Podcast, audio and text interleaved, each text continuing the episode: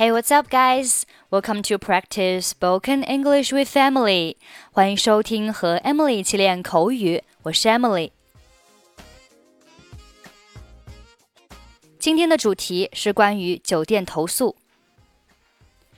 被褥是脏的，浴缸也是脏的。The bedding is dirty, and the bathtub is not clean.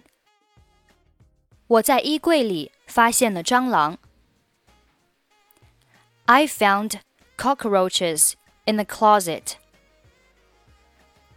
房间里的被褥很潮湿。The bedding in my room was very damp. 我预订的房间还没有被打扫干净。The room which I reserved hasn't been cleaned up. 我给前台打了几次电话，但是没有人回应。I called the front desk many times, but nobody answered.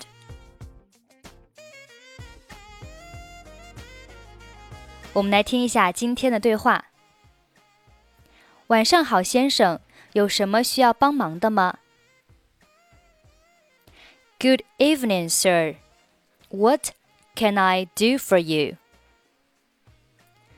我叫杰克，我住在九楼的九零六房间。你能给我换一个房间吗？我房间里的马桶是坏的，而且这个房间很吵。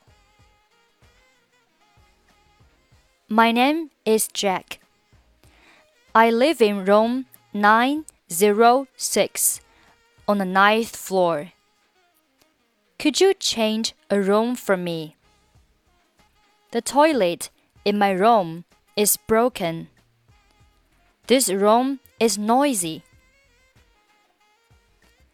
非常抱歉，先生，我向您道歉。我们马上处理。您为什么觉得房间很吵呢？I'm very sorry, sir. I'd like to apologize to you. We will attend to it right away. Why do you think the room is noisy? 隔壁房间的房客总是放音乐，而且音乐声很响。无论如何，我想换一个房间。The talent in the next room always plays music and the music is loud. Anyway,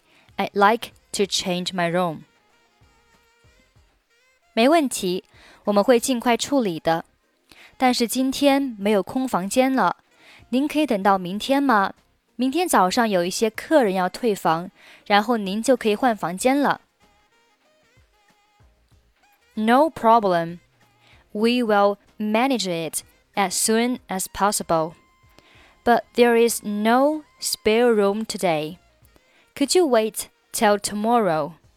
Some guests will check out tomorrow morning. Then you can change your room. 那样也行。你能告诉隔壁的房客小点声吗？That would be fine. Could you tell the tenant next door to stop making so much noise? 当然可以。Of course I can. 我希望今天晚上能在安静的房间里睡个好觉。I hope to have a good sleep in a quiet room this evening. 我会把它记下来，尽快给您调整的。I'll write it down and adjust it for you as soon as possible. 谢谢，Thank you。 如果您还有什么别的需求，请告诉我们。If there is anything more you need, please let us know.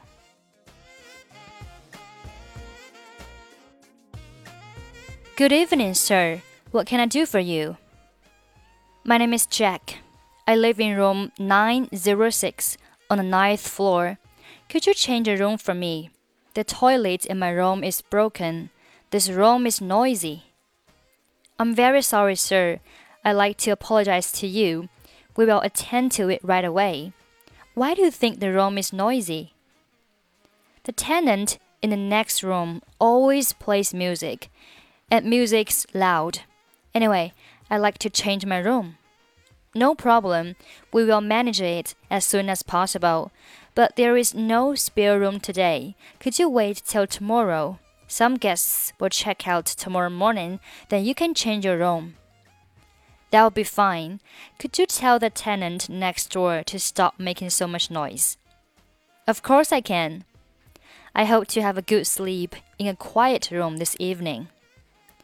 I'll write it down and adjust to it for you as soon as possible. Thank you. If there is anything more you need, please let us know. Okay, that's pretty much for today. 想要参与本期节目的跟读版本以及语音打分，欢迎您关注微信公众号“英语主播 Emily”。在公众号里回复“节目”两个字即可加入。I'm Emily. I'll see you next time. Bye bye.